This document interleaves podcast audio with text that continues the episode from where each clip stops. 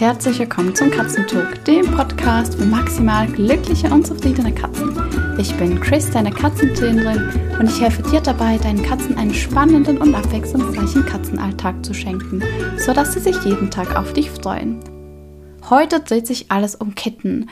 Und zwar habe ich Denise Rickers zu Gast. Sie ist Tierärztin, schreibt im Moment ihre Doktorarbeit und hat eine private Pflegestelle für Kitten mit und ohne Mama. Im Moment lebt Bonnie bei ihr.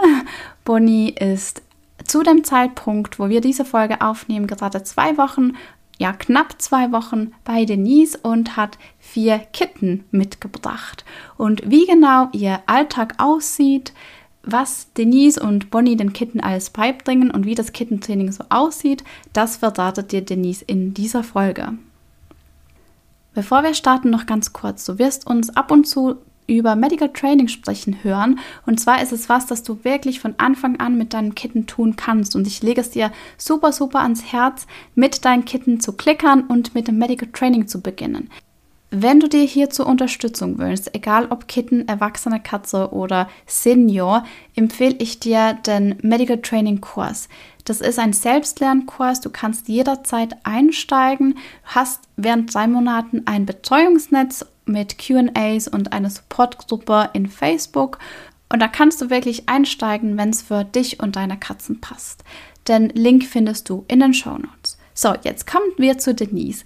Denise hat nämlich auch einen richtig, richtig genialen Instagram-Account mit super viel Mehrwert und ganz, ganz viel mega süßen Bilder von Bonnie und den Kleinen. Das ist KitKats unterstrich Leipzig und auch den werde ich dir oder verlinke ich dir in den Show Notes.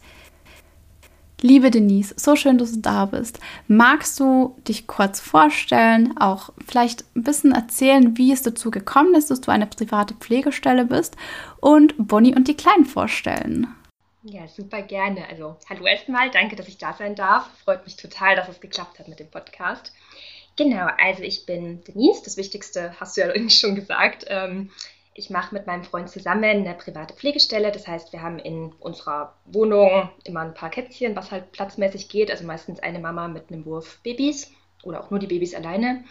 Ähm, und genau, peppeln die auf, ziehen die auf, bringen ihnen meistens bei, dass Menschen doch nicht so schlimm sind, wie sie eigentlich denken und vermitteln sie dann weiter. Und ja, genau, also ich bin Tierärztin, bin aber gerade nicht praktisch tätig, sondern gerade in der Forschung.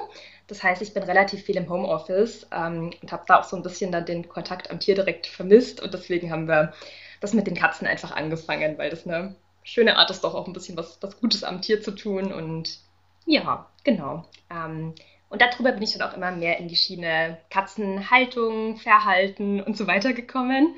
Und den Instagram-Account, den also ich betreue den und mein Freund hilft mir mit den Katzen. ähm, und das war eigentlich der Plan, damit wir die Kleinen möglichst gut vermittelt bekommen. Ja, jetzt bouncen die schon wieder im Hintergrund, man hört es vielleicht. ähm, genau, wo war ich jetzt gerade? Genau, wir haben den eigentlich ähm, gestartet, um eben die Kleinen vermitteln zu können, damit einfach die neuen BesitzerInnen da schon früher möglichst viel von ihnen mitbekommen, die ein bisschen aufwachsen sehen und damit wir auch ein bisschen mehr die Wahl haben, an wen wir sie vermitteln können, damit sie halt wirklich an die richtigen neuen BesitzerInnen kommen und nicht an irgendjemanden, der halt gerade eine Katze will. Genau, und dann ist es so im Laufe der Zeit ein bisschen größer geworden, weil dann auch immer noch mehr Infothemen dazu gekommen sind, weil ich eigentlich nur für die ähm, ja, neuen Besitzer einfach was zusammenstellen wollte. Und mir dann dachte, vielleicht bringt es anderen Leuten auch was. Und dann, ja, wurde das ein bisschen größer so mit der Zeit. Und das ist jetzt eigentlich eine ganz schöne Geschichte. Und ich lerne selber auch immer noch wahnsinnig viel, weil ich dann auch immer ganz viele Fragen bekomme, da mich auch noch mal selber informieren muss. Und ja, also inzwischen bin ich absolut der Katzenmensch, Katzenmenschin und komme da, glaube ich, auch nicht mehr raus so schnell. Du wirst bestimmt als Tierärztin auch die Katzenspezialistin werden. Also mhm. alleine schon durch deine Doktorarbeit und durch all das, was du jetzt mit deinen kleinen Kätzchen gelernt hast und immer noch weiter lernst. Ja, ich denke auch. Also das Thema Katzen wird noch länger eine große Rolle spielen. Und genau, also die Bonnie, die ist ähm, Ostern ist die eingezogen. Also Ostern selber waren wir ähm, nicht hier, sondern hatten unsere Familien besucht. Und zwei Tage später ist sie dann eingezogen. Die hat ihre Kleinen am Ostermontag bekommen Und zwar in einem Keller von einem Privathaus. Also dort war eine ältere Dame, die hat ähm, Katzen aus einer Gartensiedlung gefüttert. Die waren eben alle unkastriert, ungeimpft, ähm, nicht entwurmt und so weiter, wie es eben leider immer ist mit den Straßenkatzen und Gartensiedlungskatzen. Ähm, und Bonnie hat sich eben Hilfe gesucht, soweit, dass sie eben in diesem Keller ist und dort ähm, witzigerweise in einem Regal, Dritt, in der dritten Etage dieses Regals, ihre Babys auf die Welt gebracht hat. Ähm, und dann hatte zum Glück von dieser älteren Dame, die nicht der Enkelin, ich weiß gar nicht mehr genau, hatte dann bei unserem ja, Verein, über den wir die Kätzchen immer bekommen, den Straßenkatzen Leipzig, ähm, hatte dort eben Bescheid gesagt, dass da jetzt Babys sind, dass die ja nicht so gut ausschauen. Und als dann die, die Tierschützer von dem Verein dorthin gekommen sind, ähm, waren die Kleinen auch wirklich nicht mehr, nicht mehr fit. Also die eine kleine Grace lag auch schon ein ganzes Stück abseits, hat sich gar nicht mehr bewegt ähm, und war eigentlich wirklich schon mehr tot als lebendig. Und Bonnie hat auch die Kleinen auf die Welt bekommen, ist wieder hoch und hat Futter gesucht und hat die eigentlich liegen lassen, relativ schnell. Wahrscheinlich, weil sie auch schon ein paar Mal vorher in ihrem Leben auch welche hatte und halt gemerkt hat, die kriegt sie alleine nicht durch, also ja, lässt sie es halt. Und genau, die Kleinen sind dann aber gleich erstmal notfallversorgt worden, haben Infusionen bekommen, sind aufgewärmt worden ähm, und waren dann eben zwei Tage bei den Straßenkatzen Leipzig und sind dann jetzt zu uns umgezogen. Und ja, seit, seit Bonnie jetzt weiß, dass sie am Leben bleiben, kümmert sie sich auch ganz, ganz toll und ist, ist super süß mit ihnen. Sie hat erst noch versucht, hier irgendwo ein erhöhtes Regal zu finden, wo sie sie wieder reinräumen kann, weil sie eigentlich anscheinend denkt, dass sie ein Vogel ist. ähm, hat sich jetzt aber mit dem Spieleregal, was wir haben in der untersten Etage, ähm, abgefunden, dass das okay ist. und zieht da jetzt ihre Kleinen auf und ja, macht das ganz toll. Und wir helfen ihr dabei, so gut es eben geht. Ach, total spannend. Also sie liebt die Höhe in dem Fall. Ja, ja. Sie ist definitiv eine kleine Baumkatze.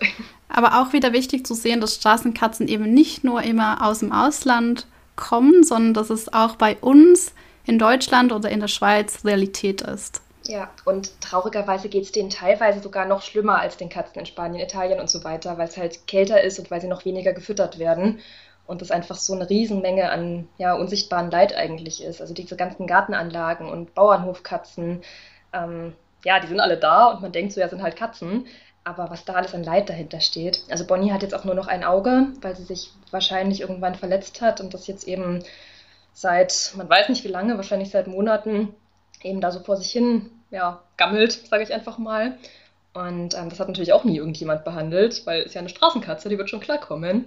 Und da müssen wir jetzt auch gucken, dass sobald die Kleinen lang genug allein bleiben können, dass das dann operiert wird, dass sie da auch keine Schmerzen mehr haben muss. Und das ist nur eins von ganz, ganz vielen Beispielen. Also die wenigsten Straßenkatzen sind wirklich fit, muss man leider so sagen. Ja, und deshalb ist es auch einfach so wichtig, seine Katzen, Kater und Katzen, wenn sie Freigang haben oder keinen Freigang haben, zu kastrieren. Ja, unbedingt. Genau. Ja, super spannend. Also die Kleinen sind jetzt zwei Wochen alt. Genau. Was kann ein zwei Wochen altes Kätzchen oder wie kann ich mir das vorstellen? Mhm. Wie sieht euer Alltag aus? also die Kleinen, die haben jetzt seit zwei Tagen die Augen offen. sie sehen aber noch nicht wirklich viel. Also sie sind inzwischen so weit, dass wenn jemand hinkommt und sie sehen, das ist nicht die Mama, dann fauchen sie. also das erkennen sie schon, aber mehr sehen sie noch nicht wirklich. Sie hören was. Also man sieht, dass die Ohren sich in den ersten Tagen waren die noch so kleine Schlappöhrchen. Da war der Ohrkanal quasi noch geschlossen. Und jetzt ist der aufgegangen. Jetzt haben sie kleine Stehöhrchen und reagieren auch schon auf Geräusche. Und sie riechen ein bisschen was, aber der Geruchssinn bildet sich auch erst bis zur dritten Woche so wirklich aus. Und sie schmecken auch was, aber auch der Geschmackssinn ist eigentlich erst mit drei Monaten wirklich ausgereift. Das ist auch super spannend, weil sie eben am Anfang zwar was schmecken, aber es noch überhaupt nicht einordnen können, sondern jetzt quasi einfach alles mal probieren müssen, wenn sie dann so weit sind, was Festes zu fressen. Genau, Zähnchen brechen jetzt ganz, ganz langsam durch. Und ähm, also eigentlich sind die halt ja nicht wirklich lebensfähig alleine. Also sie sind zu 100 Prozent von ihrer Mama abhängig die ersten zwei, drei Wochen, weil sie können nicht alleine fressen, sondern nur wenn sie eben an der Zitze hängen. Ähm, sie können sich nicht putzen, das übernimmt alles die Mama. Ähm, sie können sich auch nicht warm halten. Also wenn die Mama zu lange vom Nest weg ist, würden die einfach unterkühlen. Ähm, und sie können auch selber noch kein, kein Urin und kein Kot absetzen. Das funktioniert auch nur, wenn die Mama quasi durch Lecken in den Regionen das stimuliert. Ähm, das heißt, wenn man eine Handaufzucht hat, dass keine Mama da ist, dann muss man das alles selber übernehmen. Das ist auch ziemlich wichtig und gar nicht so ohne.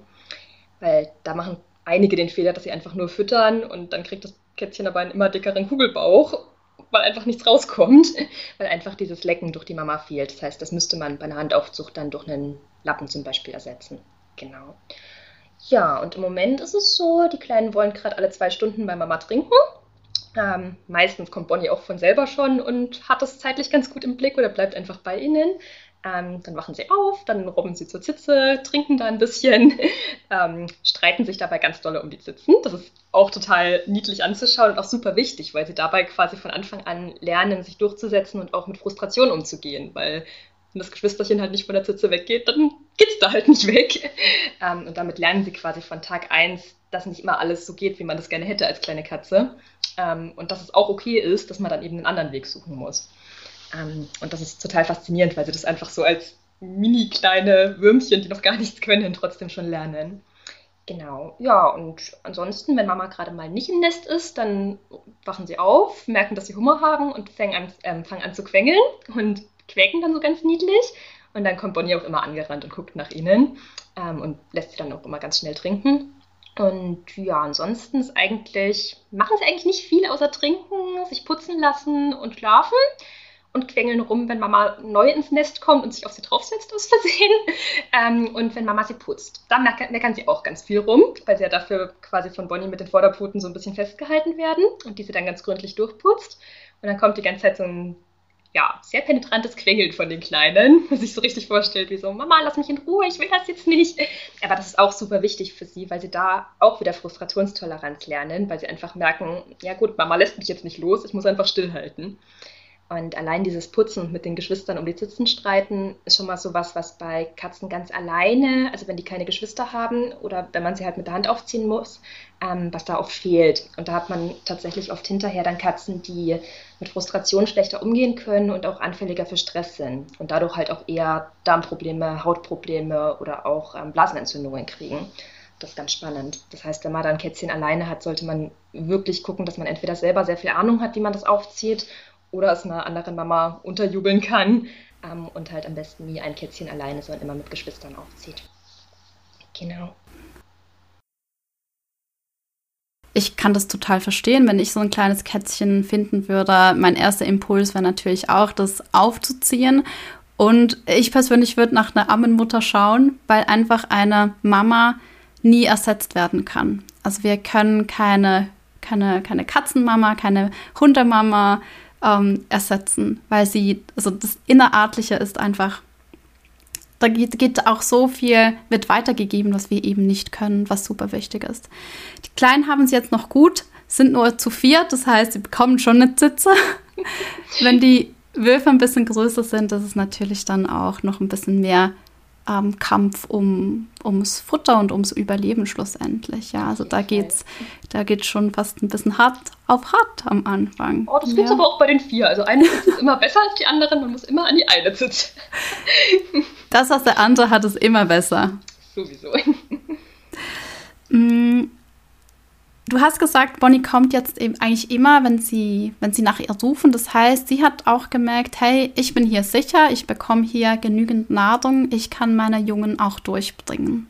Ja, genau. Also wenn sie das jetzt nicht hätte, da kommt es immer auf die Katze drauf an. Manche geben dann einfach auf und lassen sie liegen, wenn sie halt mehrfach gelernt haben, dass es nicht funktioniert. Die meisten Katzen geben sich schon Mühe, irgendwie ihre Kleinen durchzubringen, aber dann halt meistens eher auf Kosten der eigenen Gesundheit. Also unsere ersten Katzen, die wir hatten, das war Becky mit vier Kleinen, die ist mit sechs Wochen sind die Kleinen gefunden worden.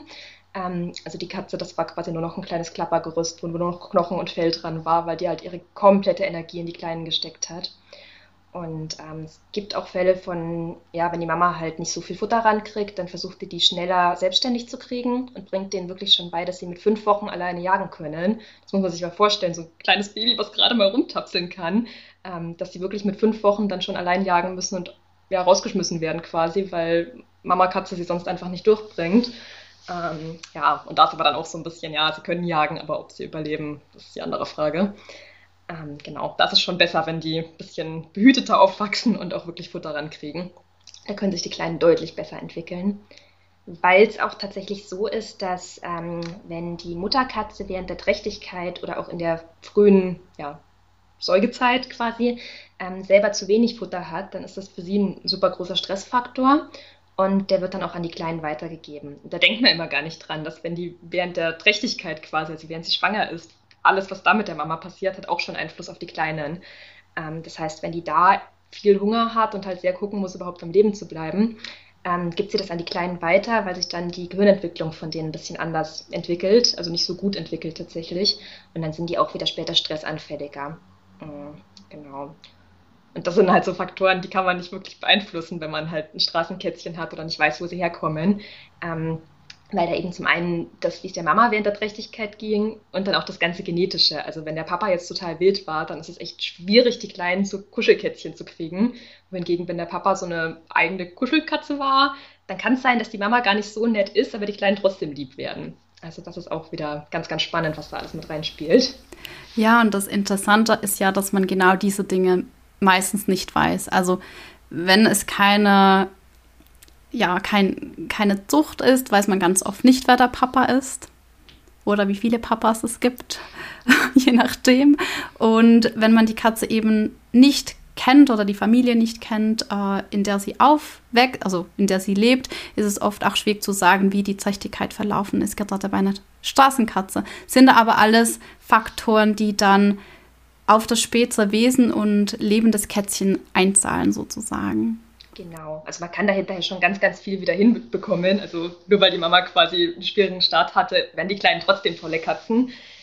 Aber halt tun sich halt nicht ganz so leicht wie eine, die ja unter perfekten Bedingungen ins Leben gekommen ist.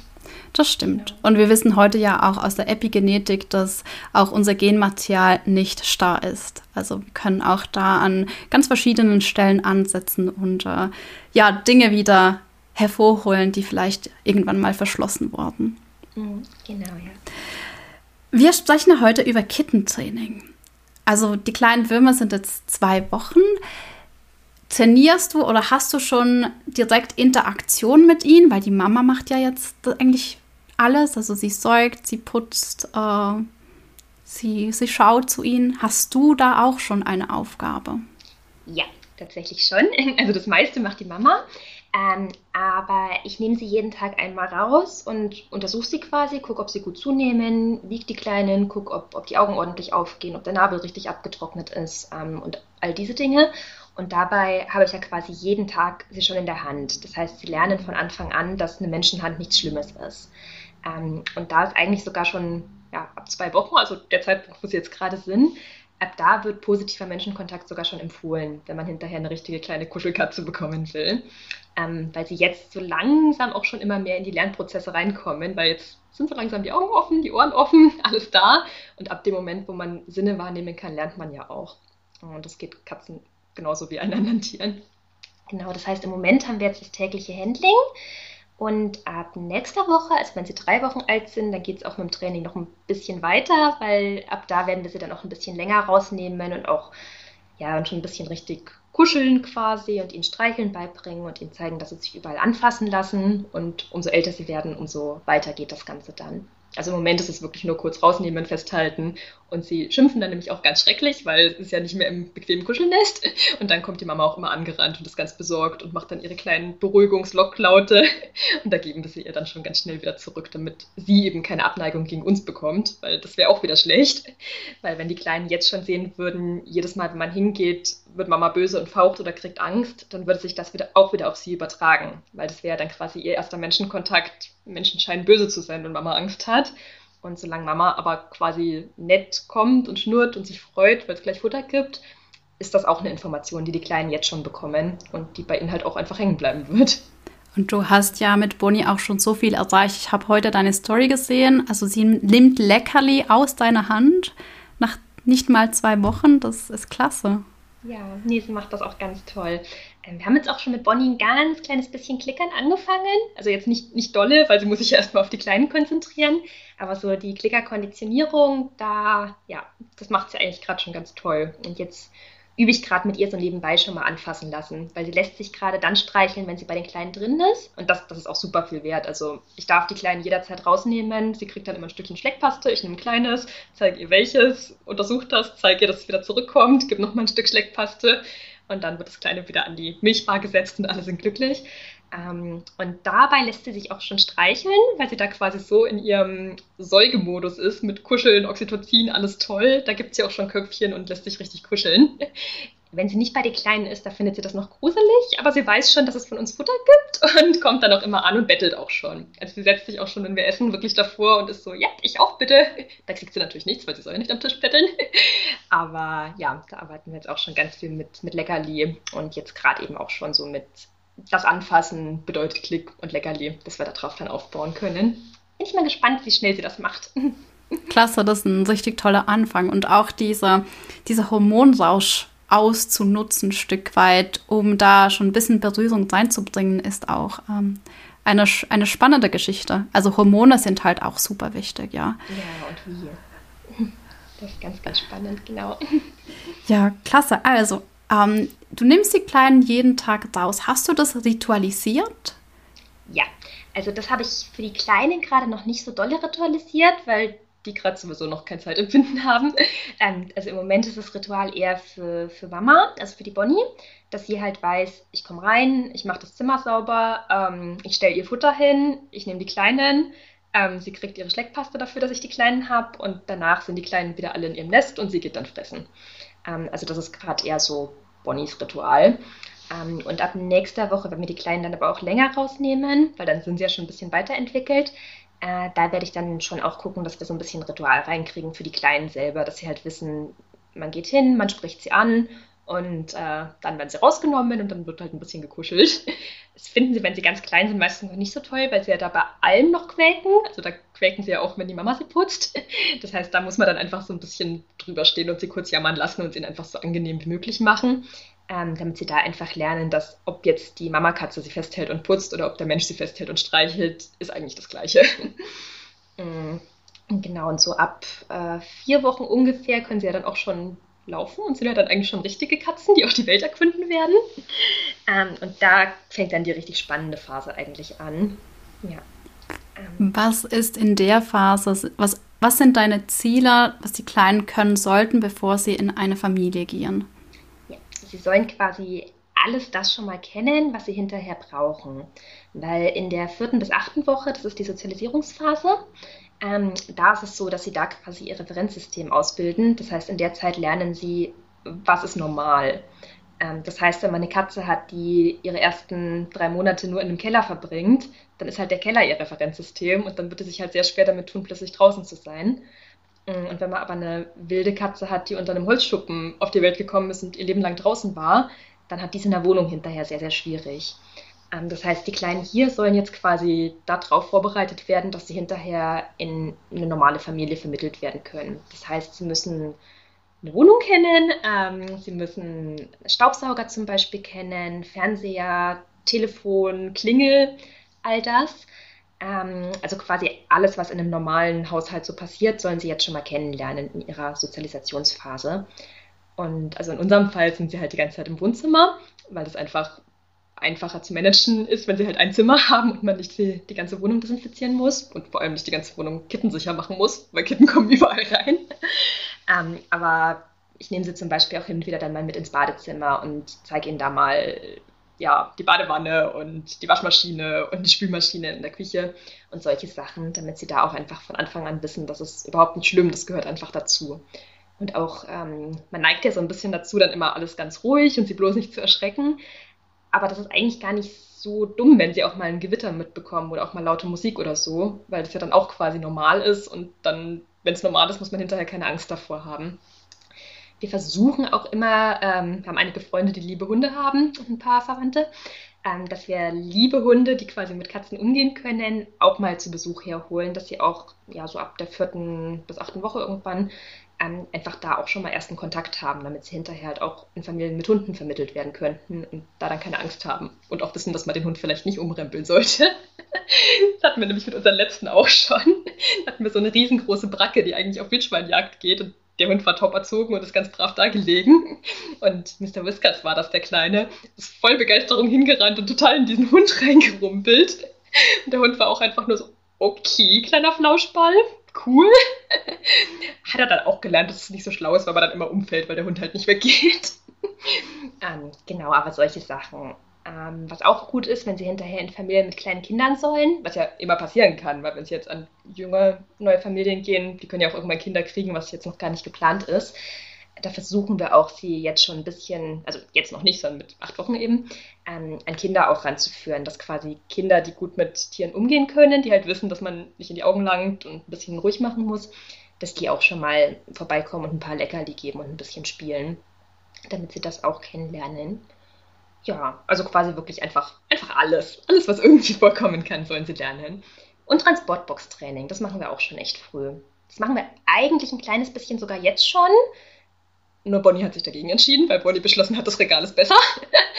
ähm, aber wir haben zum Beispiel jetzt auch schon einige Transportboxen einfach bequem ausgepolstert, dass die einfach ein ganz normaler Bestandteil der Wohnung sind. Das halt nicht so dieses ist, es kommt eine Transportbox, das bedeutet irgendwas, sondern ist halt eine Wohnbox einfach.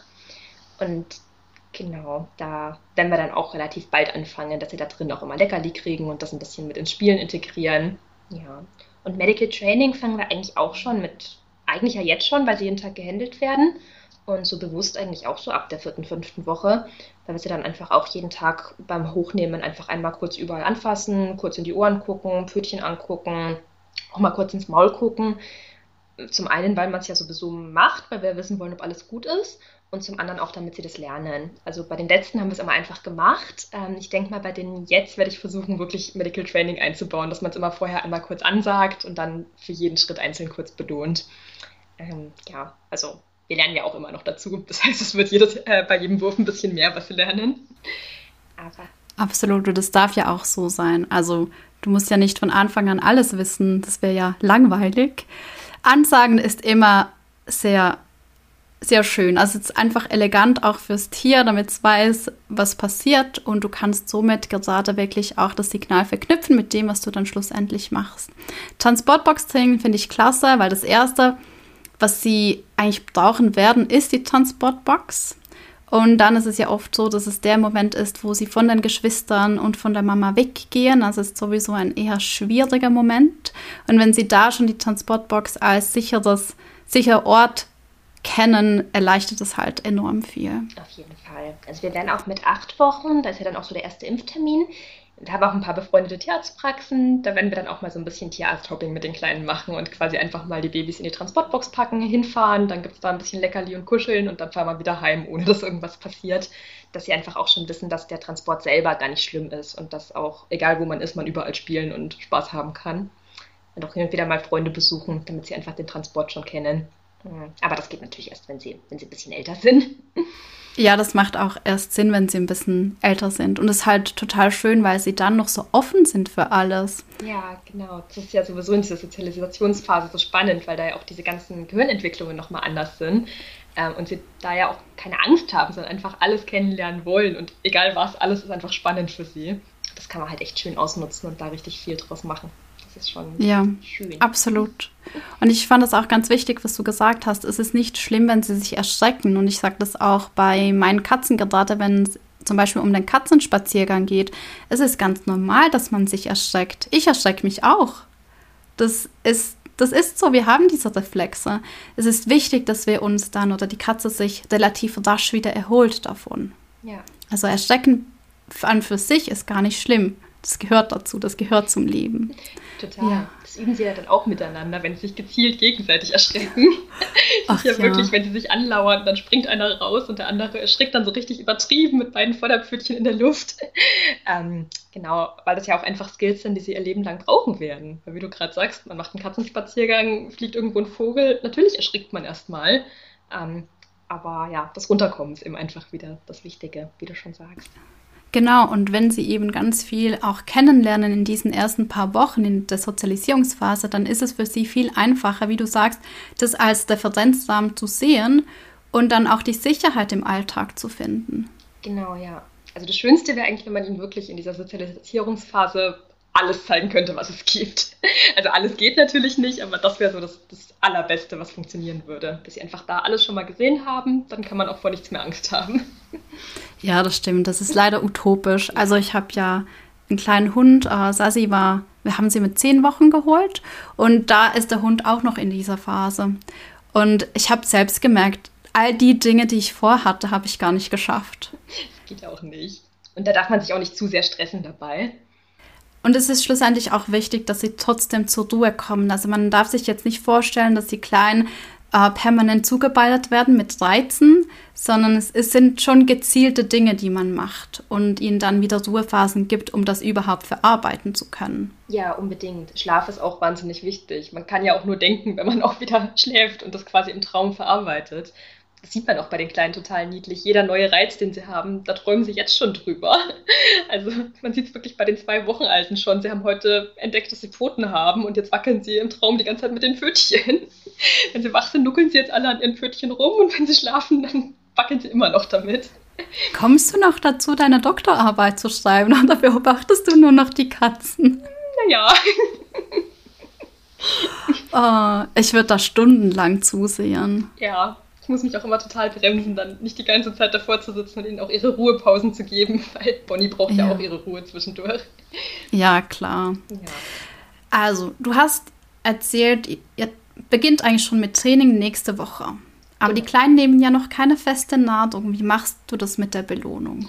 Also im Moment eigentlich darüber, dass ja das Streicheln quasi jetzt schon als was Positives sehen. Ähm, also jetzt gerade, die haben vor einer Woche fanden sie Bauchkraulen schon schön. Mm, das heißt, damit kann man jetzt schon gut äh, üben. Und so richtig gezielt, dass sie was machen müssen. Sie müssen ja gerade noch nichts machen, was man belohnt, sondern gerade ist ja eigentlich nur, dass sie quasi keine negativen Emotionen haben, sondern halt alles einfach schön und weich und plüschig ähm, und dass sie einfach in dem sicheren Umfeld was lernen. Ähm, das heißt, wenn ich sie nächste Woche länger draußen habe, ähm, dann werde ich sie auch einfach so lange festhalten, bis sie halt nicht mehr rumzappeln. Dann wird ein bisschen gestreichelt an Stellen, was sie schön finden und dann geht es wieder zurück zu Mama und war dann halt sowieso gleich an die Milchbar. Ähm, und wenn sie dann schon rumtapseln und ja, wirklich was sehen wollen, dann fressen sie auch. Das heißt, da kann man dann auch schon ein bisschen Schleckpaste geben eigentlich. Ja. Genau, so ab der fünften Woche ungefähr, gell? Genau, so vier, fünf Wochen, je nachdem, wie schnell sie sind. Und ja, dann ist halt auch, auch Spielen eine ganz tolle Belohnung. Also sobald sie anfangen zu tapseln, wollen sie ja die ganze Zeit spielen. das heißt, ähm, da werden wir sowieso an alles spielerisch ranführen, dass quasi kein gezieltes Training ist mit, ähm, du musst jetzt irgendwas machen und dafür kriegst du eine Belohnung, sondern eher das Machen selber ist schon die Belohnung, weil man spielt halt quasi gerade dorthin. Und sie verstehen auch ganz schnell, wenn man, wenn man sie lobt. Wenn man das vorher einfach schon mit, mit Kuscheln in Verbindung bringt, dann wissen sie dann auch ganz schnell, dass wenn sie dann hinterher gut aufs Katzenklo gegangen sind und man sagt dann, oh, hast du ganz toll gemacht, super, super, dann wissen sie schon, was das bedeutet. Ja, Stimmungsübertragung ist auch, was das halt mit den absolut kleinsten funktioniert. Und das Schöne finde ich, weil die Frage wird mir so oft gestellt, wie kann ich denn meine Katze belohnen ohne Leckerlis? Und das, was du gerade machst, ist, du belohnst deine Kitten mit selbstbelohnendem Verhalten. Also sei das jetzt Spielen, Kratzen ist zum Beispiel auch selbstbelohnt, äh, Springen, ja, so ein Katzenlaufrad, das, ich glaube, das ist das beste Beispiel. Ähm, also man findet auch die Dinge, die der Katze sowieso Spaß machen, mit all dem kann man Verhalten verstärken. Ja, genau bestes Beispiel eigentlich auch zum Beispiel das Katzenklo, ähm, dass sie halt dann lernen, aufs Katzenklo zu gehen. Das gucken sie sich ja sowieso bei der Mama ab.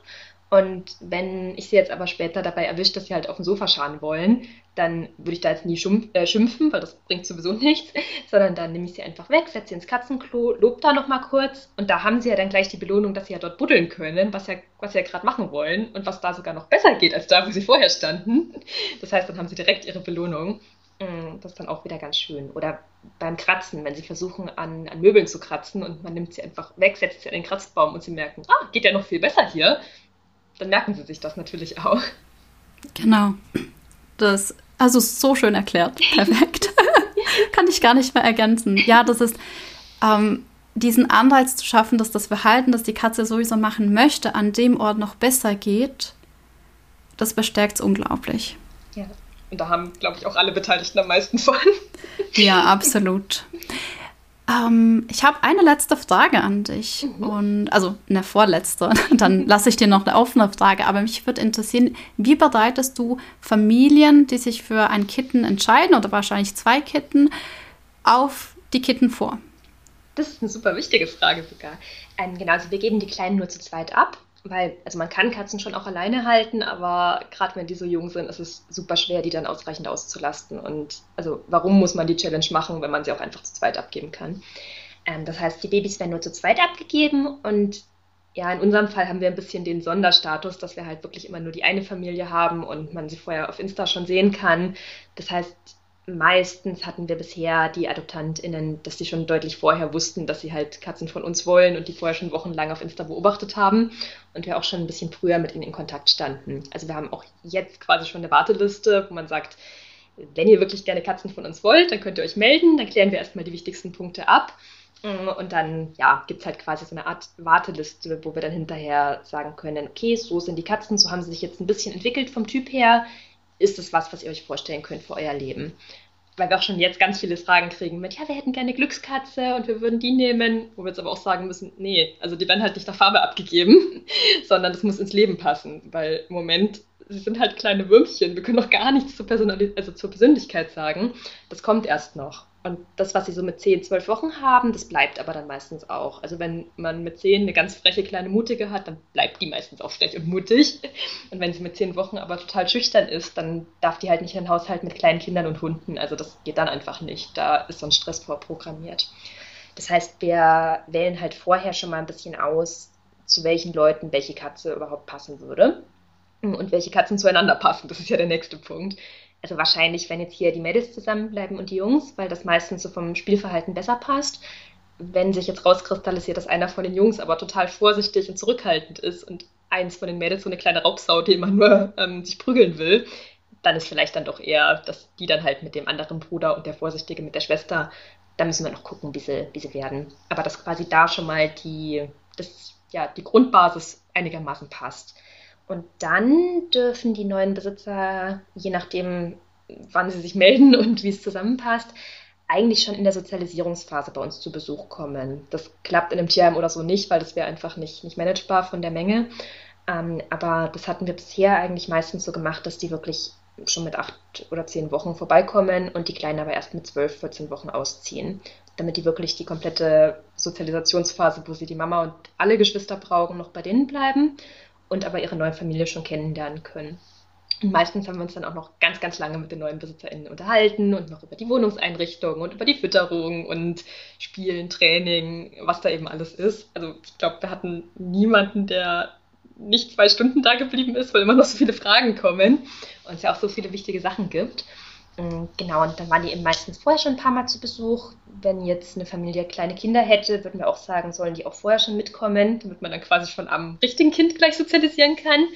Ähm, und wenn die jetzt einen Hund hätten, der, der lieb ist, also wenn es ein Hund ist, der keine Impulskontrolle hat, dann können eh keine Katzen hin, also das funktioniert dann nicht.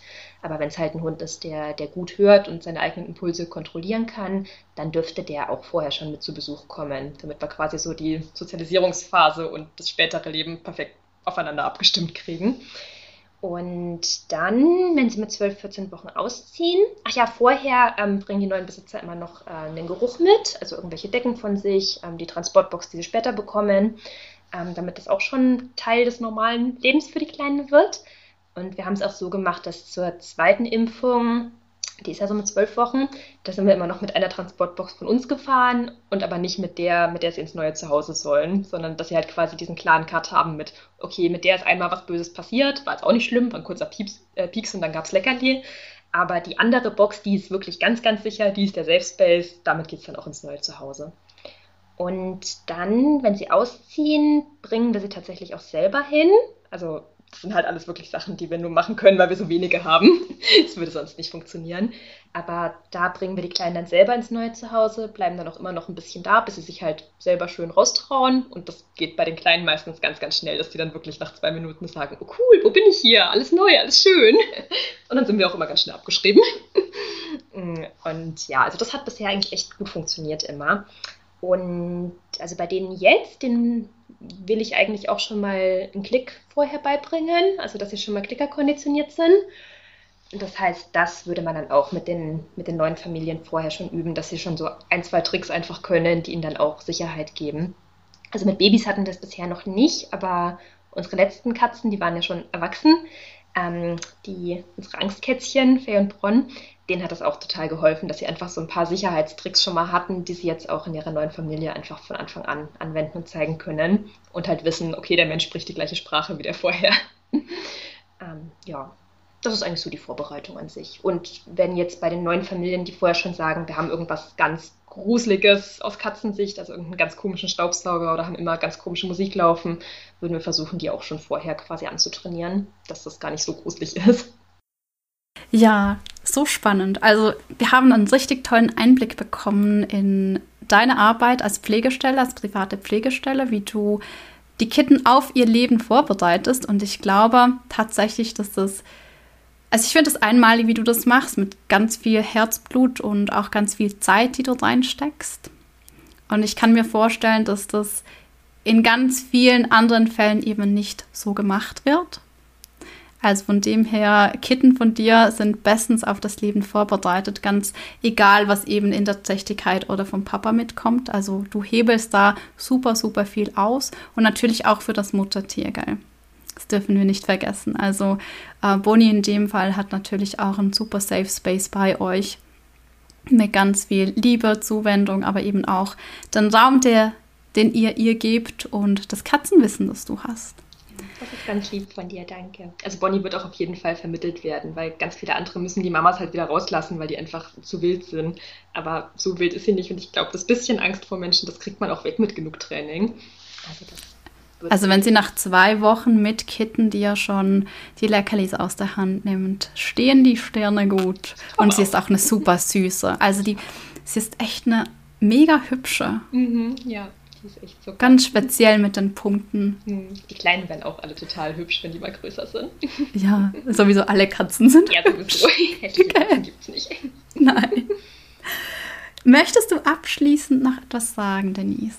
Ja, also meinen wichtigsten Punkt hast du mir eigentlich ganz am Anfang schon vorweggenommen.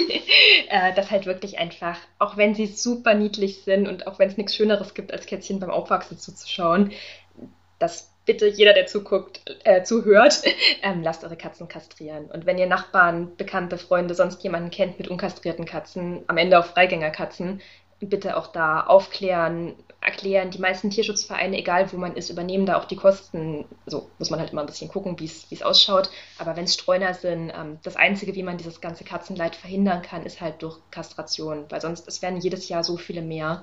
Und du sagst es ja gerade schon, also so viel wie wir können ganz viele einfach nicht leisten. Und wir sind gerade erst am Anfang der Kittensaison. Also wir haben jetzt Bonnie, und ich weiß jetzt spontan von, ich glaube, zehn anderen Katzen mit Babys, die allein jetzt hier in Leipzig schon auf verschiedenen Pflegestellen und so weiter sitzen. Man kriegt die alle nicht unter. Also so traurig wie es ist, aber es, es müssen ganz viele draußen bleiben, weil einfach der Platz nicht da ist. Auch die Tierheime können das gar nicht alles stemmen. Ähm, und viele werden einfach auch nicht gefunden. Und deswegen ist es einfach super, super wichtig, dass man da jeder von uns ein Auge drauf hat, ein bisschen aufklärt, guckt, dass unkastrierte Katzen kastriert werden und wenn man irgendwo Verdacht drauf hat, dass Babys da sind, da halt auch die, die einsammelt und in Sicherheit bringt. Wenn man sie rechtzeitig erwischt, dann werden sie auch zahm, dann können sie auch mit Menschen zusammenleben. Wenn die 14 Wochen rum sind, ist schwierig. Also dann kriegt man es auch hin, aber dann ist es wirklich schwierig, sie dann noch auf eine Wohnung zu, zu gewöhnen. Und genau, also das andere ist, gesagt, sie sind super süß und Freigänger sowieso kastrieren. Wenn man jetzt selber welche hat und man möchte unbedingt züchten, da halt auch wirklich, wirklich zehnmal überlegen, weil also klar, man, also ich würde jetzt Züchter nicht komplett verteufeln, weil es gibt schon auch gute Gründe zu züchten, wenn man jetzt halt einfach gezielt auf Gesundheit züchten möchte oder gezielt auf ganz entspannte, liebe Katzen, die halt hinterher auch mit kleinen Kindern umgehen können oder so. Aber man muss da auch so viel aufpassen, weil eben schon die Genetik so viel ausmacht und nur weil die Katze besonders hübsch ist, ist sie halt keine gute Mutter. Und nur weil der Papa besonders toll ausschaut, ist er halt auch nicht unbedingt geeignet, sein Genmaterial weiterzugeben. Und auch hinterher bei der Fütterung, bei der Aufzucht, man muss so wahnsinnig viel beachten und es kann so viel schief gehen. Und die allermeisten Katzen, die wir haben, sind halt Zufallsprodukte, weil sie halt unkastrierte Freigänger sind oder irgendjemand sich gedacht hat, ach ja, die ist süß, lass mal Babys kriegen. Und das muss halt einfach nicht sein. Es gibt jetzt schon so unglaublich viele. Mm, und dann ist es schöner, wenn man die, die es sowieso gibt, unterkriegt und es ein paar wirklich gute Züchter gibt, die gute Arbeit machen und das alles schön machen und man, wenn es unbedingt eine Rassekatze sein soll, erstmal im Tierheim guckt oder die unterstützt. Mm, und nicht irgendwo auf, auf Ebay oder sonst irgendwo die Obstwürfel von nebenan holt. Also da, das lohnt sich am Ende nicht. Man hat dann nur kranke Katzen, wo man eh noch einen Haufen Geld reinstecken muss. Und ja, unterstützt damit halt Sachen, die man nicht unterstützen sollte. Also dann lieber Tierschutz gucken. Ich danke dir. Ja, das ist ein ganz wichtiges ähm, Schlusswort. Also illegaler Kittenhandel ist einfach noch viel zu groß und oftmals auch für uns Konsumenten, also oder InteressentInnen sozusagen, es ist zum Teil nicht wirklich zu erkennen, was ist seriös und was ist nicht seriös. Ich kenne das jetzt gerade von, vom Welpenkauf. Es gibt einfach super viele Inserate, die sehen auf den ersten Blick gar nicht schlecht aus, aber dahinter verbirgt sich ähm, Kittenhandel. Und das ist super gefährlich einerseits einfach, weil wir was unterstützen, das wir nicht möchten. Tierleid, ganz, ganz viel Tierleid. Plus die Kätzchen, die wir uns holen, die sind einfach oftmals krank und zwar sehr krank, so dass das sehr viel Geld, sehr viel Tränen und einfach auch sehr viel Herz kostet, weil wir haben sie ja trotzdem lieb. Genau, und das ist vielleicht noch ein ganz guter Punkt, das mit dem Geld, ähm, weil das sind wir auch schon ganz oft gefragt worden. Unsere Kätzchen werden halt nur gegen Vermittlungsgebühr, also gegen Schutzgebühr quasi abgegeben. Das geht an den Verein, nicht an uns.